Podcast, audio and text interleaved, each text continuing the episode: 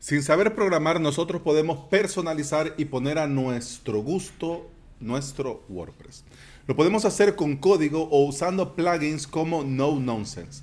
En este episodio vemos las ventajas y lo que nos ofrece este nuevo plugin. Bienvenida y bienvenido al episodio 666 de Implementador WordPress, el podcast en el que aprendemos de WordPress, de plugin, de hosting, de VPS, de emprendimiento y del día a día al trabajar online.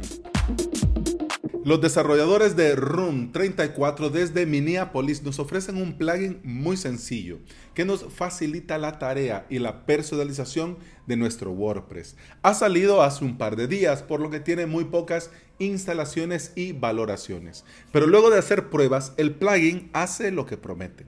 Y todo sin ocasionar ningún problema o incompatibilidad. Si tenés cierta experiencia con WordPress, varias de las opciones que deshabilitan te van a sonar de algo, porque lo hacen otros plugins tanto de seguridad como de optimización. Y por supuesto, claro que sí, todo lo puedes hacer con código. Este plugin lo que te permite es un, digamos, entorno visual y en un clic habilitar o deshabilitar lo que necesitas. De hecho, el mismo plugin puedes ir a tomar el snippet que necesitas y lo puedes añadir en tu plugin de funcionalidades, por si quieres hacerlo mucho más sencillo. Pero la propuesta de No Nonsense es la sencillez y personalización sin complicación. Vamos a ver qué hace por nosotros este plugin. Vas a añadir plugin nuevo desde el repositorio, pones el nombre te sale, le das clic en instalar y activar, luego vas a ajustes y en la opción no nonsense vas a ver un listado con varias opciones on-off. De hecho, algunas opciones puede ser que no te suene o puede ser que sea un poco confuso.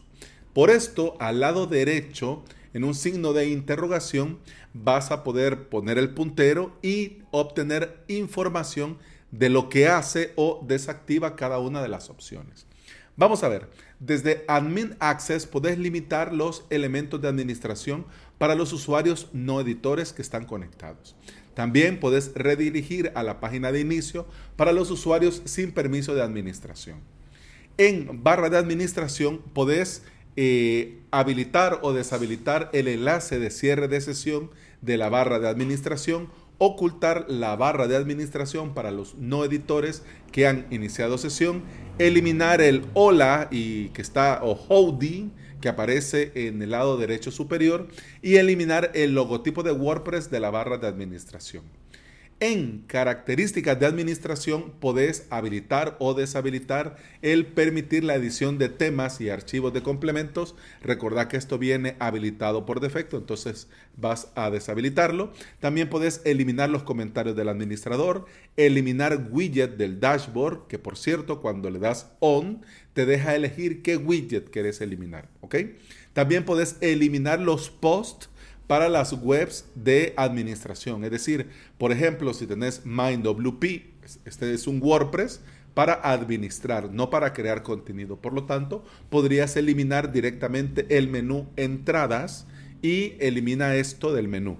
Claro, si tenés post, los posts siguen apareciendo. Es decir, no elimina el custom post type, lo que elimina es el menú del menú principal.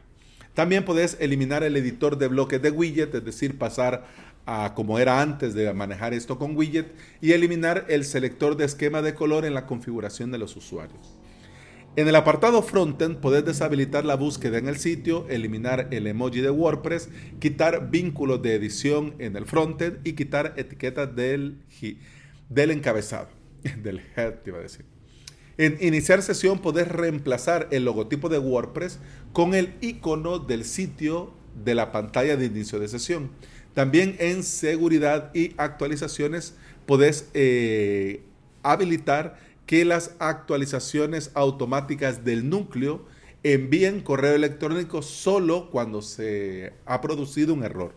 Es decir, que si tenés estas actualizaciones automáticas, no te, no te va a enviar el correo, hey, se ha actualizado tu última versión, sino que actualiza automáticamente y el correo lo enviaría en el caso que haya un error. ¿ok? También omite la instalación de nuevos temas al actualizar automáticamente y deshabilita el XML RPC y también permite eliminar cualquier solicitud entrante. Vamos a ver los detalles técnicos de este plugin. Te dejo en las notas del episodio el enlace del repositorio. Te cuento que al día de hoy la versión actual del plugin es la 1.5.0, que es la más reciente que se ha actualizado hace 6 horas del momento que estoy grabando este podcast. Tiene más de 100 instalaciones activas. Funciona perfecto con WordPress 4.9 superior y ha sido probado, testeado y garantizado que funciona impecable en la última versión de WordPress, la 5.8.2. Necesita PHP 7.0 o superior para trabajar y he probado yo las opciones en varios clones de WordPress de producción y sin ningún problema. Muchas de estas personalizaciones las hago yo con código en mi plugin de funcionalidades. Pero si necesitas algo rápido de instalar y funcionar, este plugin es una muy buena alternativa. Ojalá algún día dentro de WordPress venga algún menú pro que te permita eh, habilitar las cosas que no vas a necesitar y que ojalá algún día este tipo de configuraciones no sean necesarias instalar plugins adicionales, sino que lo podamos hacer desde el propio core. Porque bueno, no todo el mundo necesita lo estándar y al final no es recomendado quedarse con un WordPress estándar. Y bueno, eso ha sido todo por este episodio. Muchas gracias por estar aquí, muchas gracias por escuchar. Te recuerdo que puedes escuchar más de este podcast en todas las aplicaciones de podcasting, por supuesto, Apple Podcast, Google Podcast, iBox y Spotify. Y si andas por estos lugares y me regalas una valoración positiva, yo te voy a estar eternamente agradecido. ¿Por qué? Porque todo esto ayuda a que este podcast llegue a más interesados en aprender y trabajar con WordPress en su propio hosting VP. Con el podcast, eso ha sido todo por este episodio. Continuamos mañana. Hasta entonces, salud.